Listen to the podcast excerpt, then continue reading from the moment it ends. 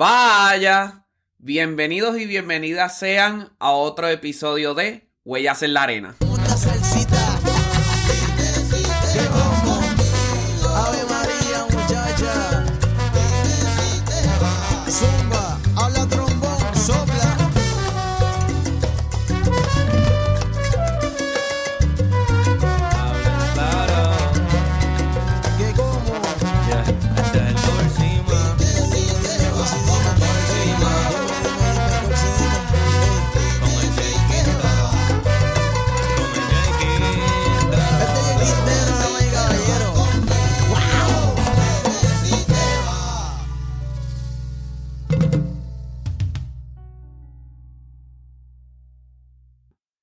En la entrevista de hoy tendremos de invitado al percusionista, arreglista y productor Jonathan Quintero Estepa. Jay Quintero, su nombre artístico.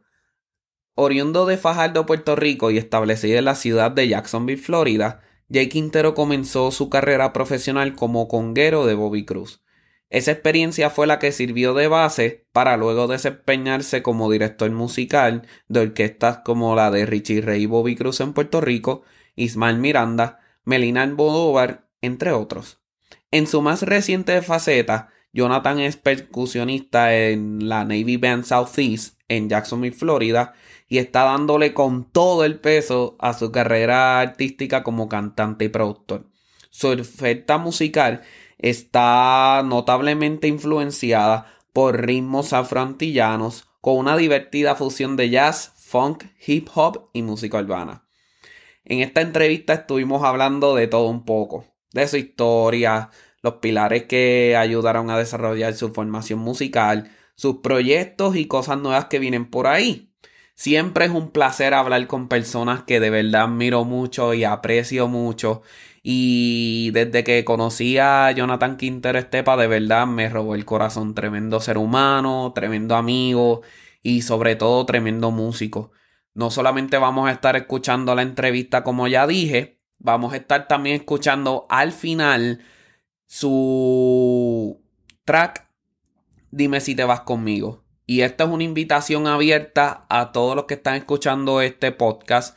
Si tienes un proyecto que le estás dando camino y tienes una producción musical, tienes un sencillo, el cual te gustaría que una plataforma como esta le diera su debida promoción, tírame. De verdad que estamos para eso y vamos a darle con todo. Aquí estamos para ayudarnos. Así que, sin más preámbulos, vámonos a la entrevista y después que se termine, escucha Dime si te vas conmigo. ¡Vaya! Saludos amigos, saludos amigas. Qué bueno tenerlos una vez más en estas ediciones de Huellas en la Arena. Oye, les confieso una cosa. eh, estos podcasts pueden ser bien, como les diría, estresantes si uno se los coge así como que bien G.I. Joe y king, king, king. King, king, king, king. Tú sabes, este, si los coges de esa manera, es como que sí, te va a ir mal. Eh, tienes la receta para el fracaso, pero cuando la pasas bien, cuando tienes conversaciones que tendrías en foros privados con las personas que tengo de invitados e invitadas, oye, se pasan veladas excepcionales. Y te confieso que el invitado de hoy de verdad siempre me pompea que ha- cada vez que hablo con él. Mira, eh, en mi experiencia en Puerto Rico, yo nunca tuve la oportunidad de conocerlo, ¿verdad? Entonces, cuando yo enlisto en la milicia, que llegó para acá y estoy establecido en ese momento en la ciudad de Jacksonville, mi amigo y hermano Nicolás Márquez, que ya, estuvi- que ya estuvo de invitado con nosotros, me llama. Me dice, mira César, este, Jonathan Quintero Estepa va para allá, eh, trátalo bien. Entonces, ¿qué pasa? Uno de los supervisores viene y me dice, hey César, do you know Stompa? "Eh, Estampa. Yes, Stompa. Y yo como que, oh my God, eh, no, no lo conozco, pero, pero vamos para adelante. Resultado que me doy la tarea de conocer a este gran ser humano, a este gran diamante. Oye, se graduó de la Universidad del Sagrado Corazón, ha tocado con Richie Ray y Bobby Cruz, ha sido director de sus agrupaciones. Oye, estuvo también dirigiendo la orquesta del maestro Ismael Miranda, Melinda Almodóvar, entre todas estas personas, pero para mí, personalmente para mí, lo más que me sorprende de este hijuela, el gran varón, es su capacidad de pensar, su capacidad de hacer las cosas en cuestión de lo que es producir. Con su Kines Factory, oye, está tirando música que lambe. O sea, que, que mete candela. Que dicho sea de paso, esta segunda temporada. Oye, ¿quién, quién más? ¿Quién más va a tener la música en mi introducción? Mi amigo, mi hermano, ¿o quién más? Mi amigo y mi hermano. Jay Quintero, Jonathan Quintero Estepa en la casa. Oye, palabritas que quieras decir. ¿verdad? Antes de que empecemos esta bayolla. No, papi, ya, ya, ya con esa introducción yo estoy aquí con el pecho inflado, casi me caigo para atrás y todo. Y ya, ya, lo espérate, César. ¿Qué está pasando, César? Tranquilidad. Papi, tranquilidad. Tú sabes cómo Papi, no es, me oye. bajar, muchacho. Oye, le, le- le metiste, papi, no le estás bajando, estás bien. Papi, eh, ya, tú, ya tú sabes cómo es. Aquí, aquí no se fakea. Esto es de a verdura. Si tú escuchas el podcast y me ves en una barra, es lo mismo. Así mismo que tipo, papi. de eso se trata, hermano. Eso, es. Oye, una de las cuéntamelo todo. Oye, una de las cosas, mi hermanito, que tengo que decir de ti, eh, definitivamente es que cuando te conocí, tu energía es bien contagiosa. Oye, este, tus ganas de producir, tus ganas de echar para adelante, tus ganas de eh, fusionar el rock, el jazz, el reggaetón con lo que es la timba y los ritmos afro-antillanos, de verdad es bien admirable. Entonces, a mí me encantaría saber y para entonces exponerlo así a los oyentes, ¿de dónde viene eso? ¿Cuál es tu historia? ¿Cómo tú te influencias con todos esos detalles? ¿Y qué te hace entonces llegar hasta aquí donde estás? Contra, primero, gracias, gracias por todo eso que has dicho, muchacho. De verdad que me pongo hasta pachoso y todo. este, bueno, te cuento. Eh, como tal, el trasfondo histórico de mi vida. Yo nací en, en una casa cristiana. Eh, yo de- desde chamaquito, papi, de- desde que yo tengo uso de razón, yo estaba yendo todos los domingos a la iglesia. Eh, y entonces, en la iglesia en la que yo estaba, eh, también, aparte de nacer en, la iglesia, mi mamá es cantante. Eh, ella cantaba en la iglesia y papi tocaba y toca bajo en la iglesia. Ambos todavía están activos y ahora mismo son pastores. Eh, y ambos están haciendo, papi sigue tocando bajo y mami sigue cantando. Yo nací en la iglesia, ¿verdad? Todos los domingos estaba en la iglesia, veía a mami cantando todos los domingos, veía a papi tocando todos los domingos. So ya desde el principio yo venía de una casa eh, musical. Mami también es actriz, ella es actriz profesional de, de teatro eh, y recientemente empezó a actuar en, en- en- cine también. Eh, mis hermanos, mis hermanos pequeños también crecieron con, con, con esta vena artística. Tengo mi lado de parte de madre de la familia, son poetas y escritores. Eh, por parte de padre, mi abuelo tocaba guitarra. Tengo un primo que es músico profesional, toca con Orquesta Macabeo, toca con, con un par de gente en Puerto Rico. Entonces ya yo vengo con todo eso desde chiquito.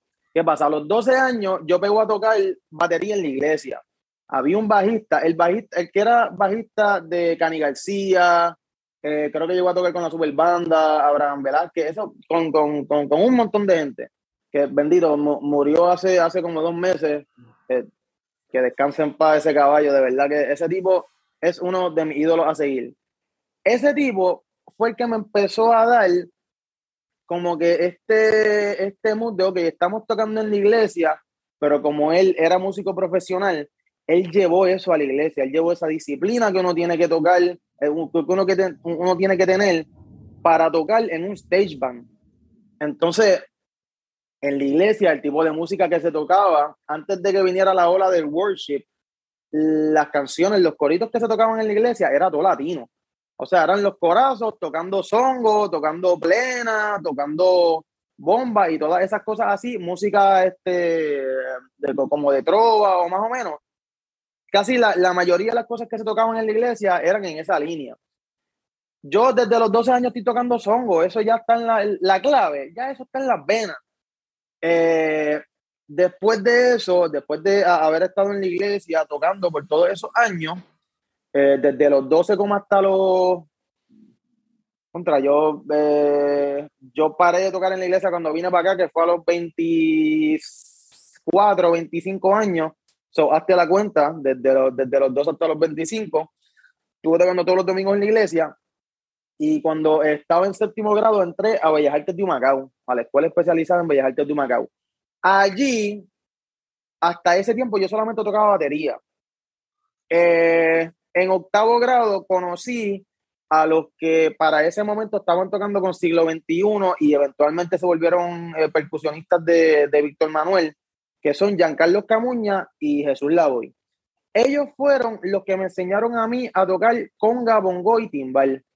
Y todo fue, fun fact, habían una, en, las escuelas especializadas están los combos. Los combos que hay un combo para que los nenes se desarrollen tocando música popular o los de coro, los de la rondalla. Pues en la banda que nos había tocado, los de mi clase éramos los nuevos.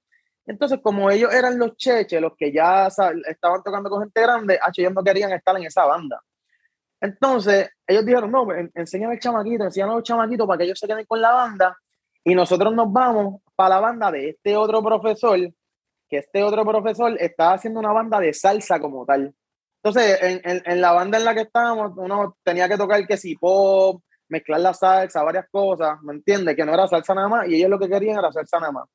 So que por ellos no querer estar en esa banda, fue que me dijeron a mí, ok, mira, esto es la cáscara, cha, chara, cha, chara, cha, cha. Esto es la campana, chaca, ta, ta, ta, ta, ta, ta, ta, ta, ta, ta, ta. Eh, Esto es la clave, ca, ca, ca, ca, ca. Así se toca el bongo. Todo eso en 15 minutos. 15 minutos. Después de ahí, papi, yo no volví a coger clases de timbal, ni, ni de conga, ni de nada. Hasta, o sea, todo lo demás fue autodidacta.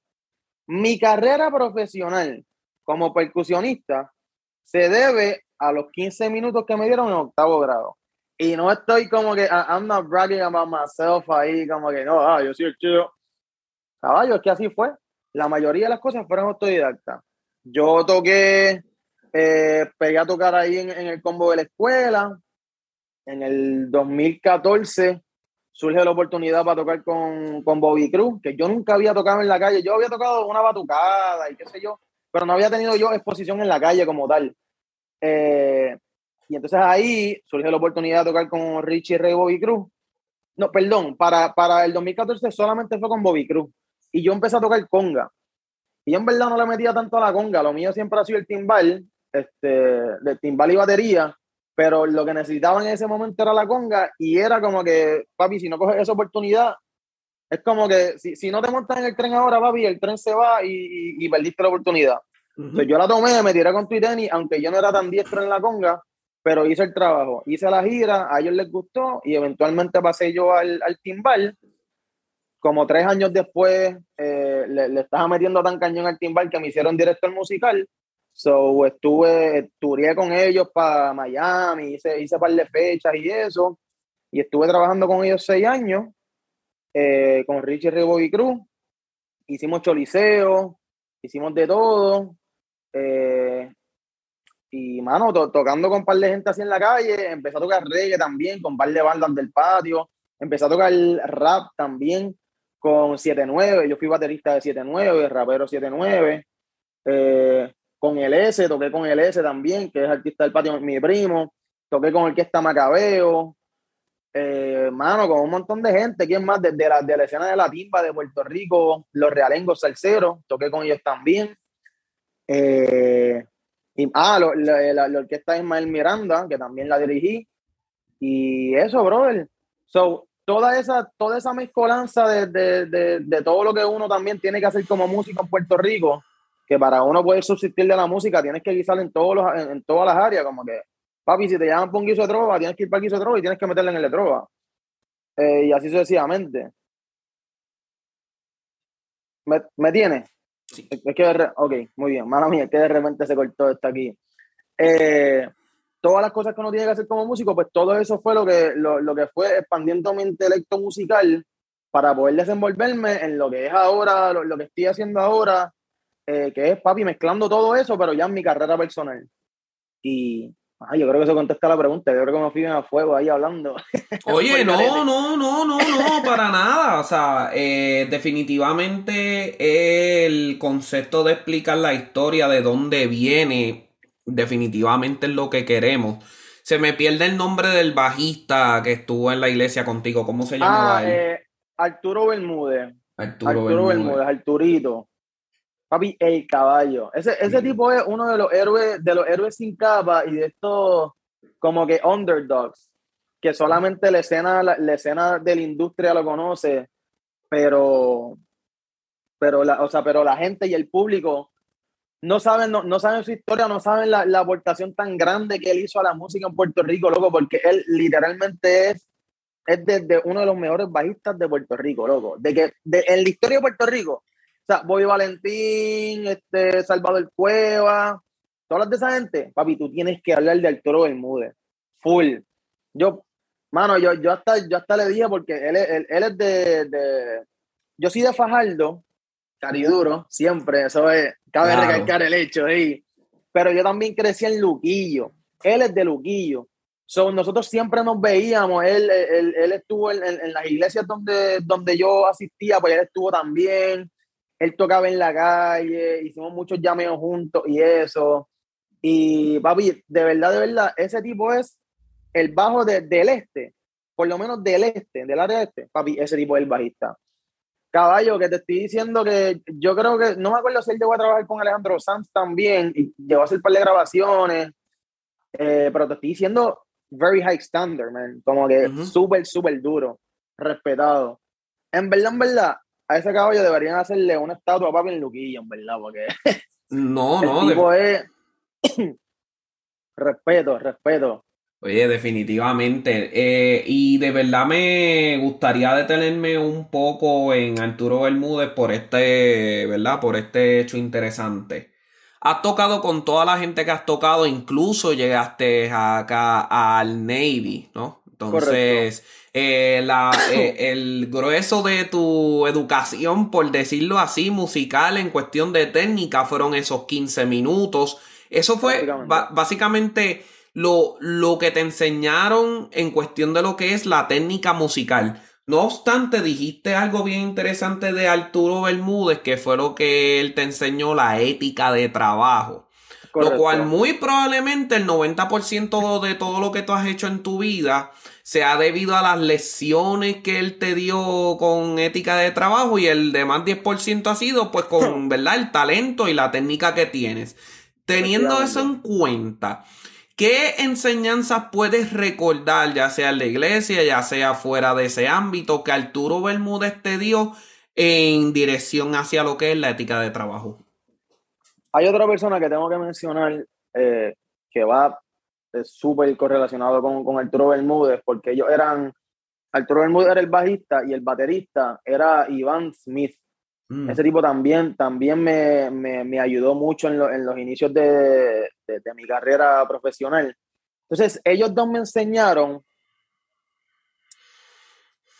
este, este sentido, eh, la noción musical, de que tienes que escuchar al músico que está al lado tuyo, porque tú no eres una estrella. O sea, tú puedes tener un All-Star Team, todos ahí tocando, pero si ninguno se está escuchando, al final el producto, la banda va a sonar mal, porque no vas a transmitir lo que realmente la música quiere transmitir. Tú puedes tener al bajista metiendo un masaco de cañón, tú puedes tener al conguero metiendo un masaco de cañón, pero si ellos dos no están unidos, ¿de qué vale? ¿Me entienden? O sea, la, la, la música no vibra. So, entonces, ellos dos me enseñaron eso, que tú tienes que escuchar al músico que tienes al lado. Tú tienes que amarrarte al músico que tienes al lado, porque ustedes son un equipo. Ellos tocaban bien amarrados. Ivan Smith, baterista, él no le. O sea, él no es un Tony Royster de la vida que. Él es un baterista de ponche y no es juguito de fruta. pum, pa, pum, pum, Y él se amarraba con Arturo, ponche, clic, tranquilo, ahí. Esa es una de las cosas que más me enseñaron, la disciplina, eh, escuchar música, escuchar mucha música. Ellos crecieron en, en- en- el ambiente cristiano y en el ambiente, pero eh, específicamente en el pentecostal legalista. Que ese, e- ese tipo de cultura legalista pentecostal cristiana, ellos, no, que no, no, o sea, lo, lo voy a decir a, a manera eh, informativa Claro. eh, de, de- de cómo es que funciona eso, porque yo también vine de ahí. Ellos dicen, eh, dentro de su creencia religiosa, que todo es del diablo, que tú no puedes jugar baloncesto porque eso es del diablo, porque tú no puedes hacer tal cosa porque eso es del diablo. Entonces, ellos se dedicaron estrictamente a la música porque era lo único que se les permitía. ¿Por qué? Porque la música, pues ellos tocaban en la iglesia. So, ok, pues, ¿qué pasa? Que con eso, entonces ellos lo que hacían era ser freaks de la música, escuchaban de todo. Yo tengo historias de, he escuchado historias de Arturito que ellos se sentaban a ver los Heniken Jazz Fest Ujú. papi, a escuchar, a, a escuchar a todos esos tipos. Cuando venían a Puerto Rico y qué sé yo, eh, descargaban los videos, los conseguían. Horas, horas con el instrumento, estudiando, horas escuchando música, horas y metiéndole horas al consumo de la música. Y así fue que ellos expandieron su intelecto. Porque, dato curioso, es que ellos no estudiaron música. Ellos nunca estudiaron música. Ellos no fueron al conservatorio. Ellos, Arturo Bermúdez, que como te dije, que hablamos de Boy Valentín, hablamos de Salvador Cueva, hay que hablar de Arturito Bermúdez. Él todo lo que aprendió, lo aprendió en la callosa, papi, en la calle. Él aprendió en la iglesia y de ahí fue cambiando poquito a poco, tocando con este, tocando con aquel, bam, bam, bam. Se conectó con los que estaban eh, los, los mejores bajistas del momento y con esa gente fue que él subió. Y que eso, eso es más o menos lo, lo que, lo, lo que me pasa, lo que me pasó a mí. Yo no estudié música per se, o sea, mi bachillerato no es en música. Yo hice la música eh, por el lado, ¿me entiendes? Y sí, tengo que recalcar el hecho de que me becaron varias veces en Berkeley College of Music y sí fui un verano a, a, a Berkeley y, mano, me, me, enseñaron armonía, me dieron un par de cositas así de, de técnica como tal eh, en la batería, pero el macro de, de, lo, que, de lo que yo tengo, de, de, mi conocimiento, autodidacta y en la calle que como tal no fue como, yo no puedo decir Berkeley me formó, o, ¿me entiendes? Ese, ni siquiera la escuela especializada en Bellas Artes me formó. O sea, me, me pude haber formado en, ellos sí me formaron en, en, en el hecho de, de, estar preparado en el escenario, de cómo funcionar en el escenario, pero el nivel de ejecución, autodidacta y la calle, y la calle. So, yo, y, y yo, yo creo que eso, eso es una de las, de, de las cosas más... Ah, y, la, y, y, y eh, el carácter personal. El carácter personal, en específico de Arturo, él, él, era, él, él, era una persona bien, bien humilde, brother. Bien humilde. Él metió un masaco de cañón. Pero no por el hecho de meter un masaco de cañón, yo voy a estar por encima de ti, ¿me entiendes? Yo voy a estar como que, diablo, que, ah, yo soy el macheche, ¿no? Que... Y no, tranquilito. Después de sentado a hablar contigo, normal. Caballo, yo estuve una vez, Michel Bravo, ¿sabes quién es Michel Bravo, verdad? Sí hubo él, eh, se, se, le hizo una actividad este, a él, antes, eh, tiempo antes de que, de que falleciera. Y entonces allí estaba papi Marquito Sánchez, alguien Marquito Sánchez, ¿verdad? Caballo. Ese sí trabajó, ese sí estoy seguro que trabajó con Alejandro Sanz, Cani García, nada. Estaba él allí, estaba Michelle Brava, y qué sé yo. Él estaba jangueando con ellos. Eh, meti todos metimos un masacote cañón y después él se sentó conmigo a hablar tranquilo en la mesa después de hablar con esos tipos. Y de repente, papi, que si lo llamaba, qué sé yo, este, yo creo que, yo creo que él tocó con Don Omar y, y tenía buena relación con Don Omar. Ah, él, él, una vez le íbamos a hacer un tema de Daddy Yankee, loco. Cuando salió con Calma, nosotros íbamos a hacer la versión salsa. Vaya. Pero después pasó, pasó un problema ahí con, con no sé qué, con mano, de estos problemas en la industria, que no, que si hablaron de Daddy Yankee, qué sé yo, entonces se cayó la vuelta a hacer ese tema. Y el caballo, esto, fíjate, esto nunca lo había dicho así en, en, público, pero yo era el que iba a cantar en ese tema y, y la emoción era evidentemente, eh, si yo iba a cantar el tema, era muy probable, casi seguro que yo iba a cantar con Daddy Yankee en el tema. ¿Me entiendes? Entonces, imagínate, chamaquito ahí, qué sé yo, y de repente, van, voy a estar ahí cantando con el Big Boss. So, pero yeah, ajá.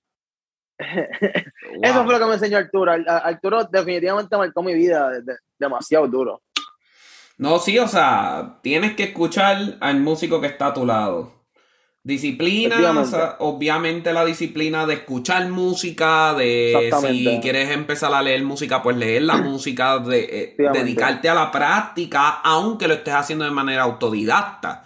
Porque lo que a veces la gente pierde de perspectiva es todos los recursos que hay ahora mismo desde las plataformas digitales. Tú puedes aprender de todo, idiomas, de todo solamente con mirar este, las redes sociales, la entrega total a la causa, esto es bien importante, mano.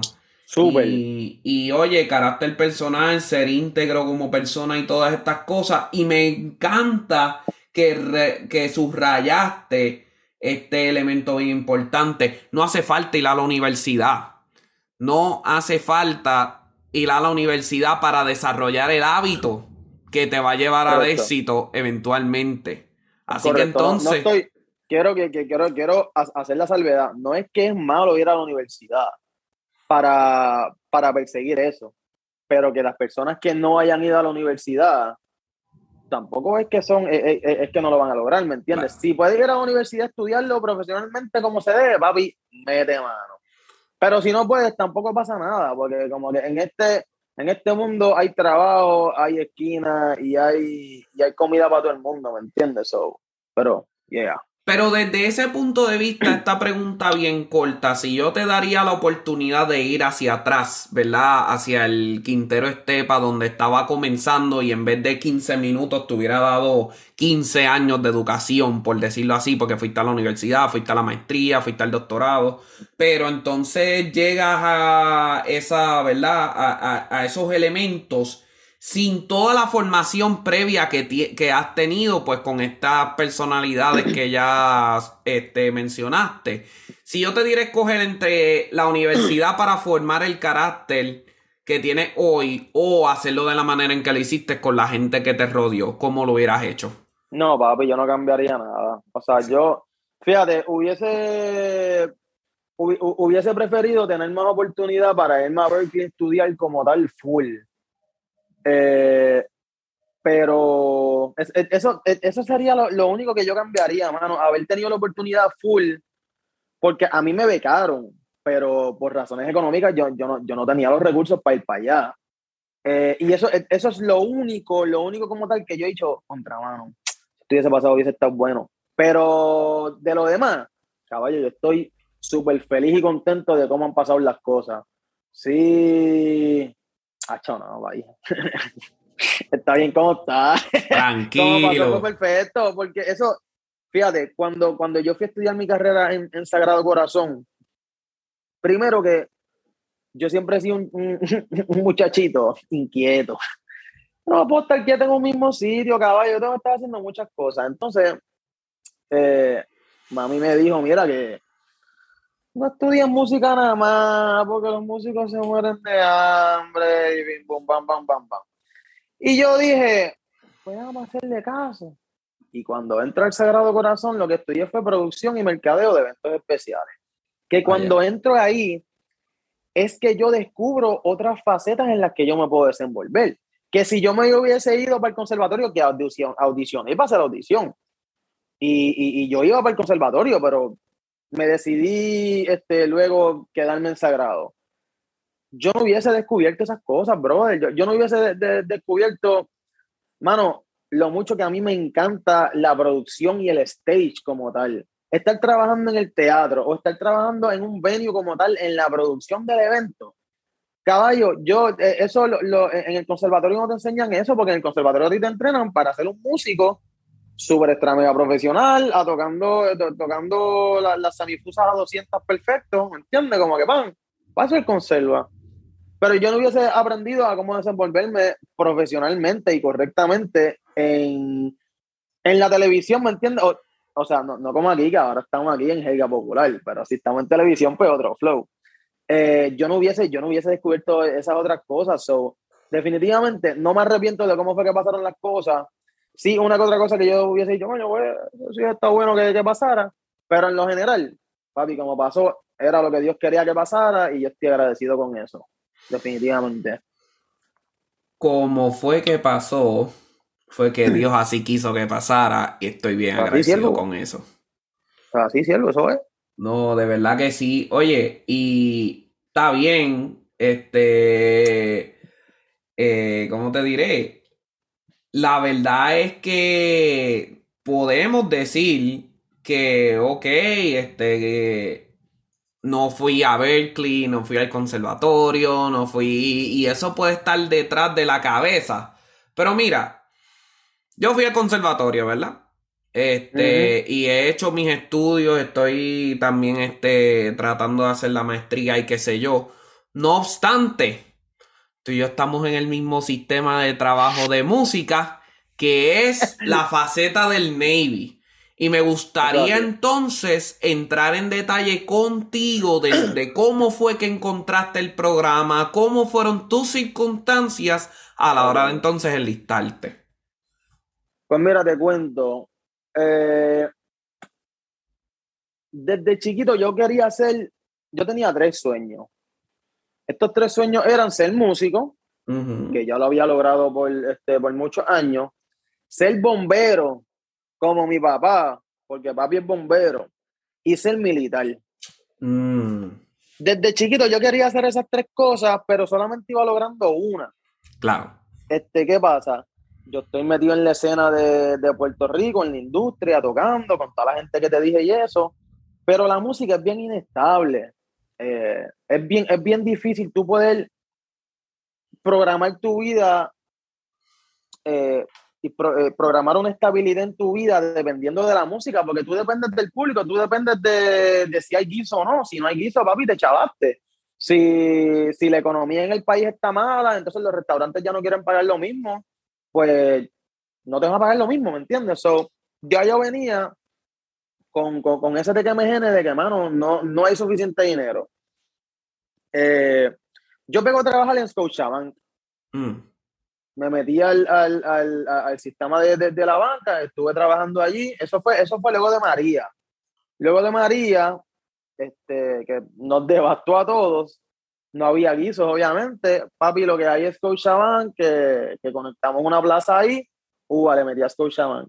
Cuando yo estuve en Scotiabank, papi, yo estaba 10 horas sentado en, la, en el mismo escritorio, este, sin moverme, brother. Me di en la computadora, bregando con cuentas de clientes y toda esa cuestión. Y, hacho, yo no, yo, yo no, yo no aguantaba eso, brother.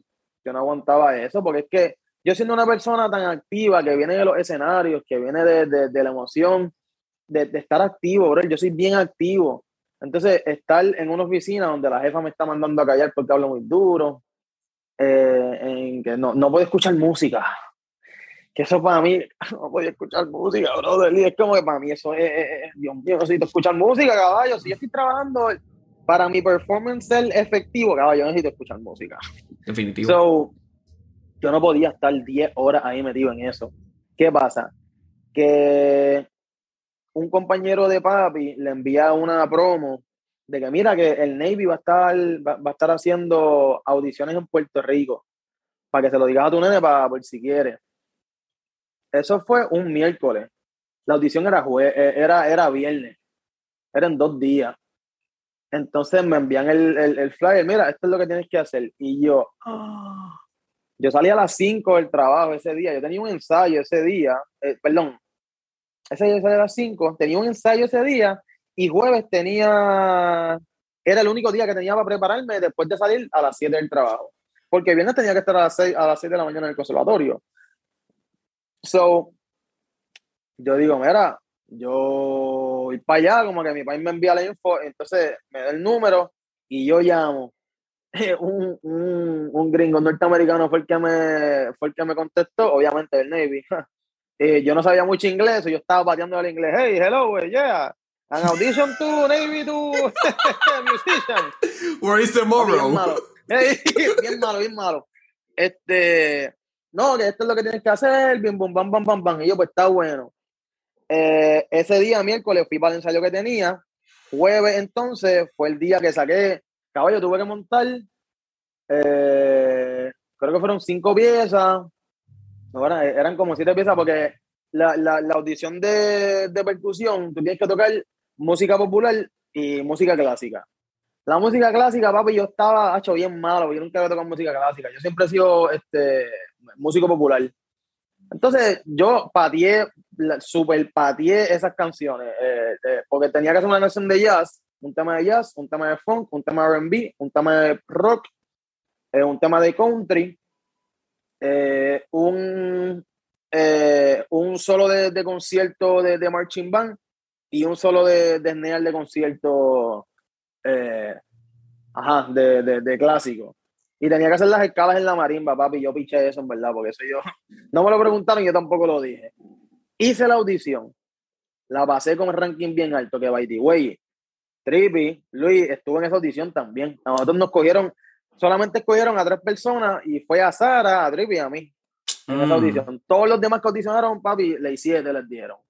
Eh, entonces, ahí es que yo digo, mira, pues, pues está bueno, pues tengo el trabajo. Pero yo no me voy en ese momento. Yo primero tenía que pasar el ASVAB y qué sé yo. Esa audición fue 2017-ish. Y yo vine a enlistar en el Navy por fin. Yo me fui para el Buscan en el 2020. Mm. So, yo renuncié a Scotiabank. No, póngale que eso fue 2018, póngale. Yo renuncié a Scotiabank eh, porque dije, no, papi, esto ya está. Me contacté con el reclutador y qué sé yo, porque tenía que empezar el proceso de DEP, que es que tienes que ir a reportarte y hacer ejercicio con ellos y qué sé Sí. yo. Eh, caballo, y yo estuve un año y pico en Puerto Rico sin trabajo después, porque me iba Mm. para el Navy Mm. que ese, e- ese, ese otro año fue también para desarrollar, porque ya yo dije, mira, en verdad yo no puedo volver para Scotiabank, porque ya yo dije que me iba para el Navy, entonces no puedo volver para allá, porque ¿y qué vamos a hacer? Entonces ahí fue que empecé a cambiar entonces en mi carrera este, como tal, como solista. So, en ese tiempo, in between, de cuando yo hice la audición del Navy, que me dieron el trabajo, que yo dije, papi, me voy para la Marina, estamos activos. Eh, y me voy como tal para el Navy, un lapso de un año y medio por ahí, que fue lo que me dio tiempo para entonces desarrollar otras cosas en mi vida, eh, que a- ahí fue que fundé mi compañía como tal Mm. en el tiempo, en el tiempo in between de, de, de irme para el Navy. eh, y yeah, mano. Entonces, en el Navy lo, lo bonito fue que tú estuviste en el bootcamp también. Fue bien emocionante para mí en el momento en que el Petty Officer First Class pregunta: eh, Ah, y si, estamos en un eh, y si estamos en un barco y hay un fuego, eh, ¿a quién se van a llamar? ¿Se van a llamar a los bomberos? ¿Cómo van a llegar los bomberos? Y es como que, ah, no, es que, oh, pues llamamos a los bomberos, ¿verdad? Y el petty officer, pues no, chorre bruto, los bomberos son ustedes, porque el marinero tiene que ser bombero y tiene que ser todo a la vez. Y yo, ah, si es que estos son los sueños que yo quería desde chiquito. Yo quería ser militar, yo quería ser bombero y quería ser músico. Ya yo era músico. Y cuando entro a la marina, soy militar, me da disparar y toda esa vuelta, también automáticamente me hacen bombero. Porque ¿quién va a pagar los fuegos en el barco? Pues papi, tiene que ser el mismo Sailor. So, cuando, papi, tú no sabes lo mucho que yo me disfruté el, entre- el training de bombero en el, en el bootcamp. Papi, me encantó. Porque ya yo venía con esos sueños desde chiquito, caballo, ¿me entiendes? So, fue como que las tres se me cumplieron ahí.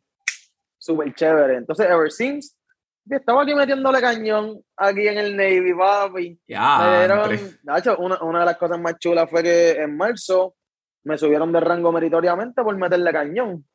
Chulo. So, este, yeah, mano.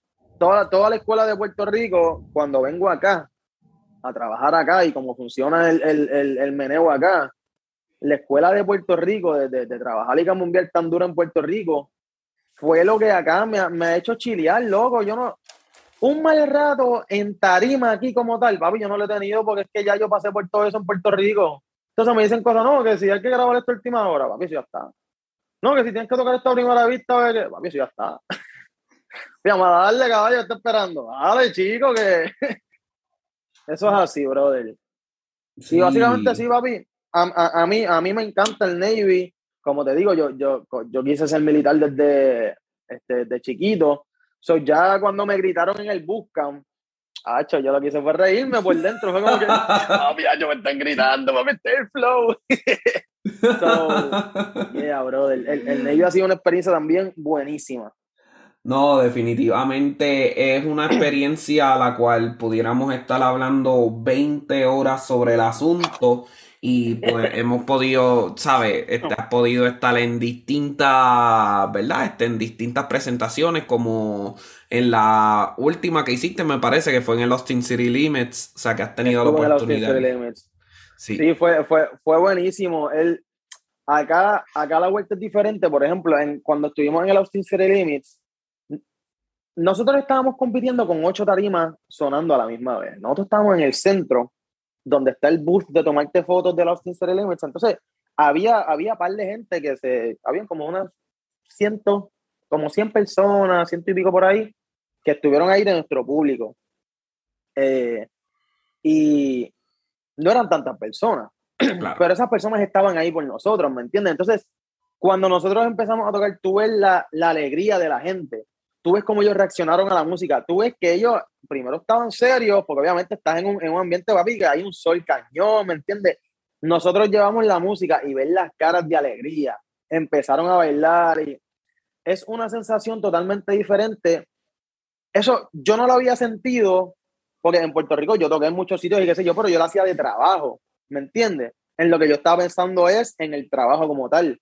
Y tener la experiencia acá de ver la emoción de la gente por la música fue como que, si es que por esto es que hacemos música, brother. Es por esto. No es por los chavos, no es por los charts, no es por los. porque me ganó un Grammy, caballo, no es por eso. Es porque la gente conecte contigo. Y yo no estaba tocando mi música, caballo, yo estaba tocando algo que yo, que yo aprendo a tocarlo acá, brass band, que es un, que es un estilo de música de New Orleans, que no tiene nada que ver con lo que yo estoy impuesto a tocar, ¿me entiendes? Yo ni siquiera estaba tocando algo que es mío. Y ver la emoción de la gente con eso, fue como que life changing, man. Como que life changing full, full, full, full. So, yeah. Eso ha sido más o menos, muchachos. No, oye, este, definitivamente son muchas experiencias que tanto tú has tenido como en la Marina como yo, incluso juntos en el video de la herencia latina en la cual La del de- presidente, papi. Sí, este, no, nos, nos llamaron para hacer ese trabajo, pero tengo que ir para atrás un poquito a cuando tu mamá quizás en ese momento te dijo que el músico se muere de hambre. Lo que se pierde a veces en perspectiva es que el músico del siglo XXI, en palabras de mi mentora Karen Cubides, no puede depender solamente de tocar. Tiene que tener Correcto. otras ramificaciones, ya sea en la producción, ya sea en escribir música, ya sea en producir música, ya sea en grabarla, Correcto. no solamente tocar afuera, porque obviamente sí puedes tener un huevo en la canasta tocando afuera, pero tienes que también ser edu- educador, tienes que ser también productor, tienes que ser compositor o lo que te llame la atención. Correcto. Particularmente en tu caso, me encanta que otras de las ramificaciones que tú tienes como músico, porque no dejas de ser músico en ese aspecto, es Kines Factory. De verdad que tremenda iniciativa, tremenda compañía. Yo quiero que tú me hables de tu bebé, que sabes que es un buen tiempo para hablar de tu bebé y qué es lo que exactamente haces dentro de Kines Factory. Mano, eh, tengo, que, tengo que aportar al, al- al- al comentario que hiciste ahora de, de- de la diversificación que uno debe tener como músico. Kines Factory nace de eso. Nace de, de- la necesidad que, que- uno debe tener de, diversificarse y tener varios huevos en diferentes canastas. Eh, porque ya tú sabes que si se te, si se te va uno, pues tienes 40 por acá, ¿me entiendes? Entonces, Kines Factory es una compañía netamente puertorriqueña, es 360, que enfoca su esfuerzo en, en desarrollar el talento artístico. Inicialmente era el, el- talento artístico de la isla per se, porque cuando, lo desarrollé estaba pues, en Puerto Rico, pero ahora que, que, que estoy viviendo fuera de Puerto Rico, no, no me limito solamente a artistas puertorriqueños. Si, si puedo empezar a trabajar con artistas que no son de Puerto Rico, pues el punto es desarrollar al artista eh, y brindarle la oportunidad a, a, ese artista de desarrollarse plenamente en la industria. Eh, es una 360, eh, a lo que se refiere con, con ser una 360, es que te brindamos todo desde el punto de la producción, que en lo musical, yo voy a, jamás por faltarle la humildad, pero I'm a brag about myself a little bit. Uno de, de, de los servicios que se, que se proveen es esto. Si tú no sabes componer canciones, yo te puedo componer una canción, yo te puedo escribir la canción, te puedo hacer el arreglo, este, te puedo dirigir la grabación cuando vayamos al estudio. Yo toco con timbal, batería, bongo, batería, percusión general, toco bajo, eh, toco un poco de piano también. So que en cuestión del performance en el estudio, yo te puedo producir la pista completa. Te puedo hacer mezcla y mastering también y te lo puedo subir a las plataformas digitales. Ahí tienes el paquete completo para eso. Como parte de eso también, esta compañía, el vicepresidente es mi hermano, Mark, eh, Mark Anthony Quintero Estepa, Mark Estepa, eh, en, el, en el ámbito artístico. Entonces, con él también brindamos el servicio de, de arte gráfico, videografía y fotografía. También eh, brindamos el, servicio, y, y, este año fue que abrimos el publishing, eh, que es para, para publicar texto, eh, libros y todo lo, concerniente al desarrollo de un libro como tal, portada, edición, eh, edición textual como tal y sintáctica de, de, todos los textos, porque cuando estuve en la universidad también eh, tuve la oportunidad de ser mentor de español, so tengo experiencia eh, verificando textos como tal. También lo podemos trabajar en inglés. ¿Qué más podemos ofrecer? Eh, parte también de, lo, de, los servicios 360, eh, estrategias de, de, publicidad y, y mercadeo, eh, que eso fue lo que yo estudié en la universidad. ¿Qué más? Producción, mano. No, nosotros somos capaces de, de, por ejemplo, tú tienes un evento y no tienes stage manager o, o, o la producción como tal del evento desde cero, desde lo que es la propuesta del evento hasta concretar el evento el, día del show, de toda la logística de que, de que si necesitas paramédicos, obviamente, en el parking, o que si necesitas permisología, o que necesitas el rundown, o sea, brindamos todo. 360, por eso, porque es todo, la, la, la, la vuelta redonda. Eh, y, mano, eso es, eso es un trabajo que, que, que, comienza como nosotros como familia, los pintores Tepa, comienza como nosotros, pero el sueño es que a fin de cuentas eh, formarla como una multinacional y que mucha gente pueda ser parte de esto y que yo le pueda brindar comida y trabajo a, a otras familias que también quieren aportar al arte, no solamente de Puerto Rico, sino de todo el mundo. Eh, y básicamente ese es el sueño con Kine Factor Entertainment, brother. Es el bebecito. Oye, eh, me encanta, me encanta que eh, pones en relieve que es el servicio 360, eh, donde estás produciendo, ¿verdad? Este trabajo para otras personas, pero también estás produciendo trabajo para ti. Que dicho sea de paso, lo mencioné, eh, pa, ¿verdad? En la introducción al tema, pero tengo que volver a mencionarlo. Dime si te vas conmigo. Básicamente Uy. es el tema que estamos usando para la introducción a la segunda temporada. Por si no lo sabías, aquí está la mente detrás de eso. Ya tú sabes. Este, me gustaría que hables de los proyectos que tú personalmente has hecho, como la serie musical, este, Vaya. todo el, la, ¿verdad? las ediciones en el cuarto, este, to, todos esos detalles. Pues mira, eh, como parte de mi carrera como solista, como cantante, eh, la propuesta de Jay Quintero como artista es una propuesta bien versátil. Porque, papi, hacemos desde salsa, trap, reggaetón, RB, de todo un poco para el que le guste el coco. Así que usted pida por esa boca que hay. ¡Échale!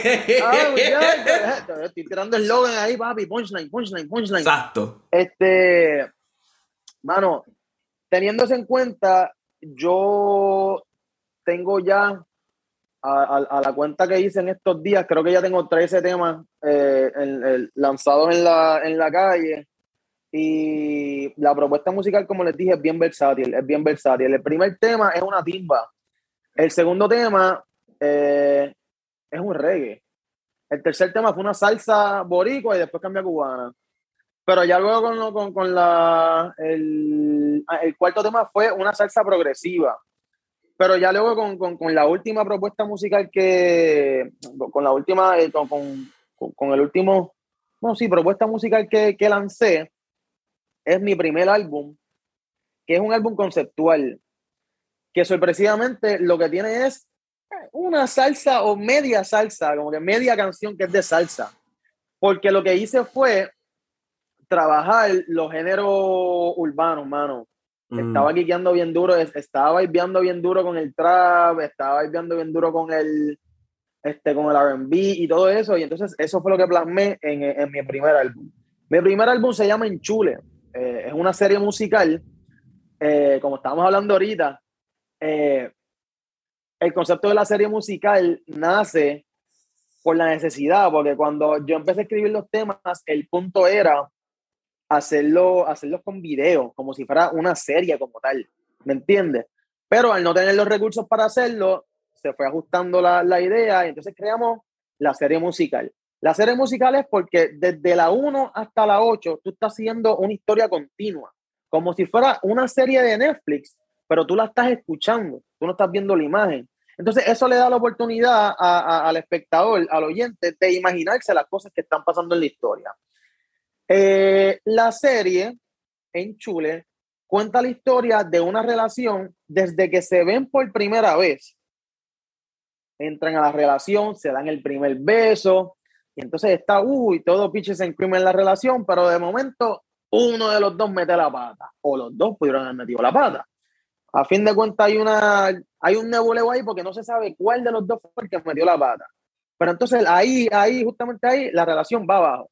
Se intenta salvar la relación y al final no se logra salvar y se entra el estado de soltería.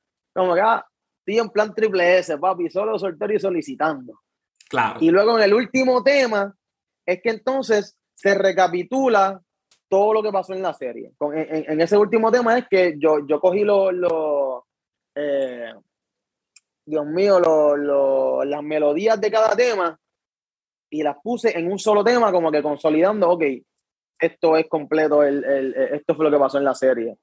Y es un disco, es un disco para sentarse a escucharlo y para analizarlo, porque tiene, eh, tiene muchas letras para que la gente se imagine qué es lo que está pasando musicalmente. Está bien cañón, brother. No, no- no es porque sea mío, es que en verdad está bueno. Claro. Que en claro. verdad la, la- la- la calidad musical está buena. Yo también compongo música para cine. También estuve trabajando eso en Puerto Rico. Eso fue una de las cosas que trabajé. Y en el disco se había plasmado eso también, el, el- el elemento cinematográfico en la música. Eh, ese es el bebé, ese es el bebé. Entonces, luego de, de- hacer Enchule, eh, fun el segundo tema de Enchule, yo estaba un día vibeando así como que en, el, en el set de producción, estaba vibeando así, entonces me puse a hacer los acordes del segundo episodio. Y digo, esto está bueno, pa". Y de ahí salió la última canción que tiré, que se llama Cuando me miras. El segundo episodio se llama When You Look at Me. Y de ese coro fue que yo escribí toda una canción de, don, de, de dancehall, que es súper... eh, eh, empieza primero en trap y después cambia a dancehall. Eh, y yeah, mano, como que algo totalmente diferente a lo que ya había hecho en el, en el disco como tal.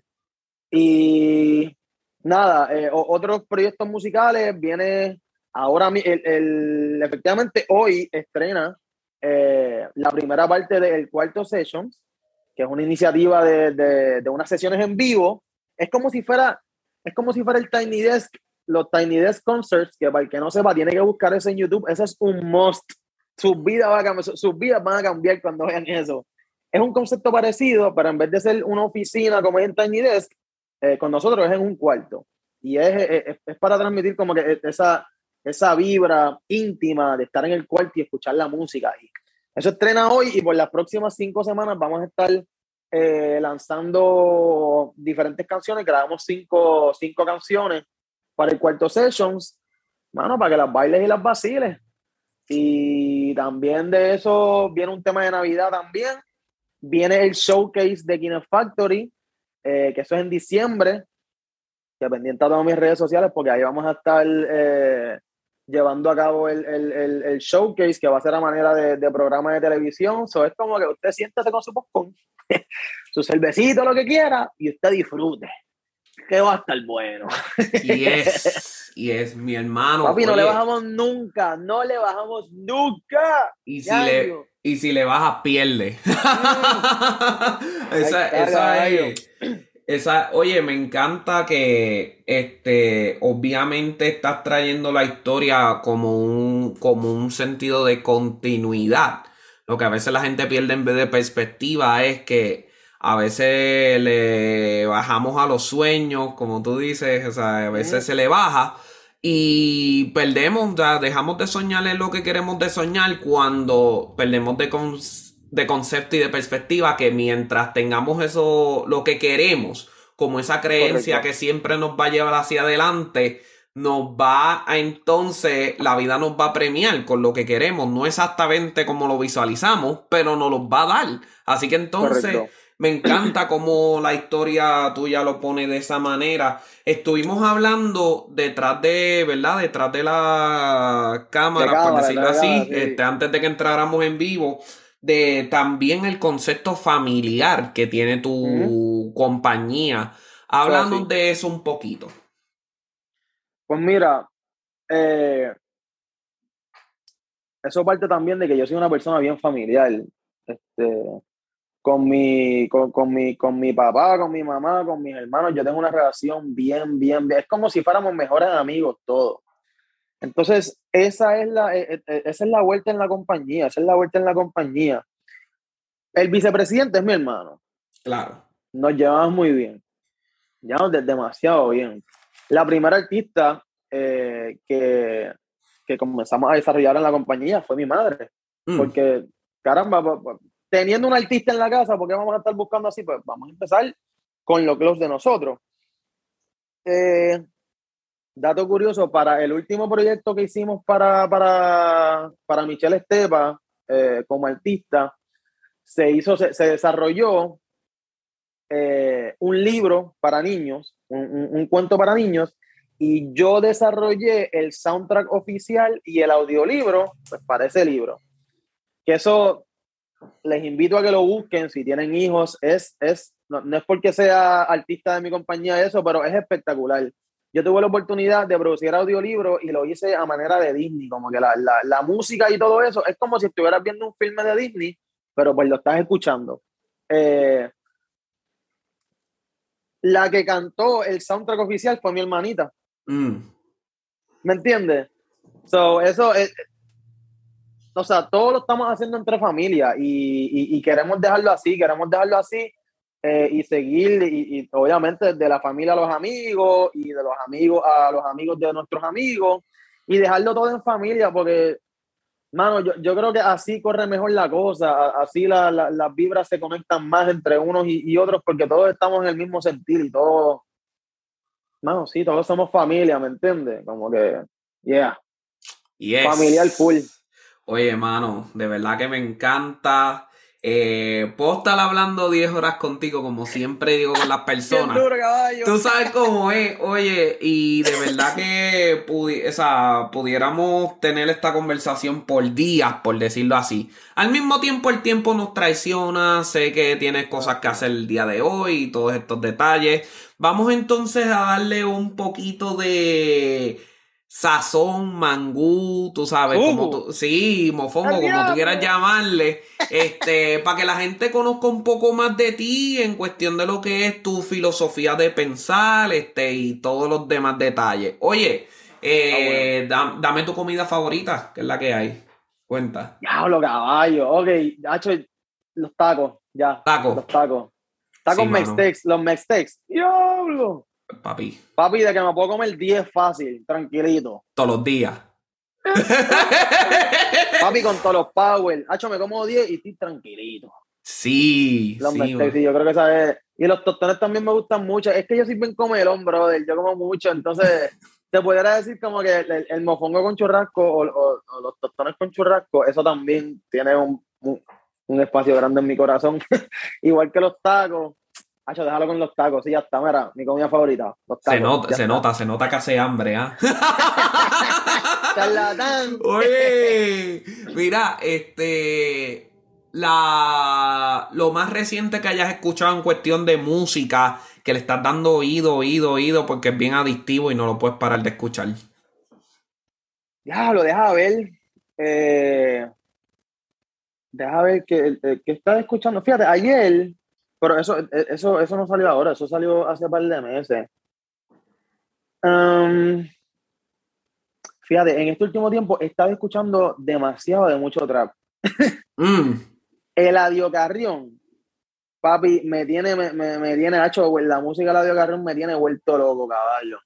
Yo siempre he sido escuchar mucha, mu- mucha música. Yo soy cocolo de chamaquito, ¿me entiendes? Yo siempre he escuchado mucha salsa y todo, pero fíjate, lo más que yo he estado escuchando en este último tiempo son los últimos dos álbumes de, de Eladio, eh, Monarca y, y el nombre, el, el, el, nombre del álbum nuevo, en verdad, bueno, se llama Sendo Cabrón.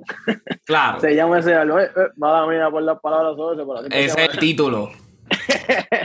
So, estado escuchando esos dos álbumes, papi, pero demasiado duro, demasiado duro. Como ahora estoy bien metido en la, en la vuelta de, de componer urbano, pues obviamente tengo que estar empapándome de, de ese tipo de vocabulario y eso. Y yeah, el audio Carrión yo creo que es lo más que he estado escuchando ahora. Sí, de vez en cuando una salsita por ahí, Habana Primera o La Fania, lo usual. Este, pero lo más que he estado escuchando es el audio, Ey, el caballo. Durísimo, durísimo. Oye, y ya que veo que la pasión por la música, nada más por escucharla, la pasión por, por Sí. escuchar música, que eso tú no lo ves en casi nadie, y te lo digo de verdad. Este, ya que tienes así el conocimiento, si hay un álbum, venga, eh, tu mejor amigo, tu mejor amiga, tu pareja, eh, cumpleaños. Y entonces tú quieres regalar un álbum musical porque de verdad le quieres cambiar la vida para siempre. ¿Cuál sería y por qué? Eh, wow, de, de- de tantos álbumes. Mano, yo creo que uno, uno, uno de mis álbumes favoritos, All of Time, eh, puede ser el álbum Mota de Cultura Profética. Durísimo. Ese álbum a mí me encantó. O La Dulzura, La Dulzura de Cultura Profética. Yo creo que ahí tiene, en esos álbumes, bueno, espérate, debería ser en Chule, que es el mío, ¿verdad? Claro. Debería ser el chule, debería ser el chule. Pero yo, yo creo que con, con, con esos álbumes de, de Cultu, que es una de mis bandas favoritas all of time, papi, tienes de todo, tienes vacilón, tienes crítica social, tienes amor, tienes, tienes de todo, o sea, puedes fiestar, puedes estar tranquilito, puedes ponerte pasional con tu novia o con tu pareja, ¿me entiendes? Y, y todo, yo, yo, yo creo que con Mota, sí, ese es el álbum. Mota. Mota de Cultura Profética, ese es un almuazo. Mota o dulzura. Sí, no, Uf. chacho. Oye, Si no lo has escuchado, denle guau porque está demasiado muy duro. Cultu, respect. respect, respect. y un fuerte abrazo. Oye, eh, ¿tú has visto Back to the Future? Seguro. Oye. Ya tú sabes. El, el DeLorean, el Flux Capacitor. Este, tú lo tienes delante tuyo. Y entonces ese viaje te lleva al Jonathan Quintero Estepa del 2011. ¿Qué le dirías y por qué? Eh, a diablo, el 2011. Este. En verdad le hubiese dicho que pichara la jeva que tenía en ese momento y que me pusiera a practicar, en verdad, porque. Como que ahora, pichea, pichea, olvídate de esa jeva, caballo, olvídate de esa jeva, ponte a practicar. De verdad, full, yo creo que le diría eso. Chévere, no, no, Ey, válido, válido. Pichea, pichea esa jeva. pichea esa Hashtag jeva. válido.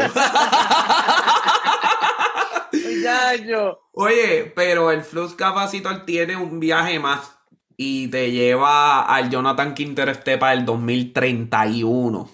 ¿Qué le dirías y por qué? Este. Felicidades por tus Grammy. Eh, a rayo. Este, felicidades en verdad porque le han metido, le han metido cañón en todo este tiempo. Y no le baja el caballo, sigue haciendo las cosas bien en la vida, sigue siendo cool, respetando, ¿me entiendes? Sigue siendo a fuego con la gente y sigue siendo a fuego contigo mismo y ya, porque yo sé que para esa fecha yo voy a estar bien, ¿me entiendes? Yo no planifico tomar malas decisiones en la vida. Claro. So, este, en verdad felicitarme y decirme, papi, lo lograste, caballo, o lo estás logrando, ¿me entiendes? Hey, sí, sí, Exactamente. segurola, segurola, estamos segurola ya. Cheverón, cheverón. Oye, familia, yo no sé ustedes, ustedes ven cómo yo me disfruto estas conversaciones. Yo de verdad estoy bien, bien contento por lo que aquí ha pasado. Vamos a seguir, vamos a seguir dándole este, este tipo de, de cosas. Eh, voy a dejar todas las maneras de conectarse con Sí. Jonathan Quistero Estepa en, Todas en las la- redes de J Quintero Music, Corillo, todas las redes, este, y, y en Spotify, iTunes, todas las plataformas digitales, J Quintero, J-A-Y-Q-U-I-N-T-E-R-O. Estamos Exactamente. partiendo en el Spelling Bee. ¡Échale! Pues mira, familia, de verdad que yo estoy bien contento. Ustedes saben, como siempre, me tengo que despedir con el fuerte abrazo. Pero tenemos una sorpresa. First time ever. Los vamos a dejar, quédate, porque los vamos a dejar después de esta despedida con el tema Dime si te vas conmigo de Jay Quintero, el cual tuve la oportunidad Sí, de sí. grabar, el cual es la, ¿verdad? La, la introducción, pero para que lo escuches sin mi voz patética, porque ya tú sabes cómo es. Este, dale oído, dale cuajo, ve a las redes sociales y sigue a este diamante que lo que hay es Saoco el Monte. Viene, Abrazo, papi. cuídate mucho, nos vemos luego, ¿sí? Hasta Su luego. Suave. Ey, así o más sato, mi amor. Ay, bendito. Jay Quintero, pa' que vacile. Ey, oh, ey. Dime si te vas conmigo. Dime, dime si te vas Dime, dime, dime. Ey, dime si te vas conmigo. Dime, ey. Oh, montate en este maquinón Que el piquete de este negro te pone en el vacilón Que le voy a meter sin freno todas las bases hasta on Y no hace falta mucha vuelta para meterle el chicharrón Ey, de tratamiento heavy duty para el camón Y la veo caminando con un bastón Es que yo quiero ser pirata ese galeón Pa' clavar este ancla en el fondo, mi amor Ey, new day, new flex, new beginning, un nuevo comienzo. La jeva de ayer ya perdió su asiento. Este saoco da pa' 400 Pero por ser a ti te doy en descuento. New day, new flex, new beginning. Dime, dime, dime, dime si te va, si te va. New flex, new day, new beginning. Por eso dime mamacita